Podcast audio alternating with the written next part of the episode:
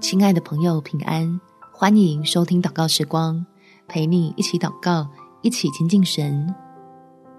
要胜过病痛，主恩足够用。在以赛亚书第五十三章第五节，哪知他为我们的过犯受害，为我们的罪孽压伤。因他受的刑罚，我们得平安；因他受的鞭伤，我们得医治。病倒在床上。感觉什么都做不了的时候，透过祷告来呼求这位爱我们的神，能帮助你我刚强壮胆，领受他所赐的医治恩典。我们一起来祷告。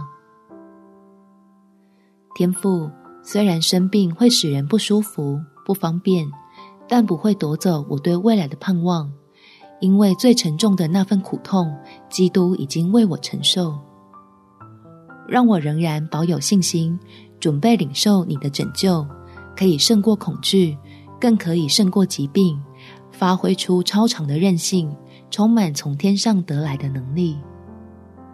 相信你必医治，使我得着痊愈，向坚持到底的人奖赏丰盛的福乐，用欢呼赞美的声音代替我原本的唉声叹气。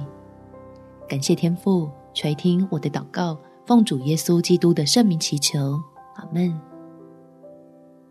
祝福你，不论在任何光景，心中的盼望都不会被夺去，有美好的一天。每天早上三分钟，陪你用祷告来到天父面前，让身心都兴盛。耶稣爱你，我也爱你。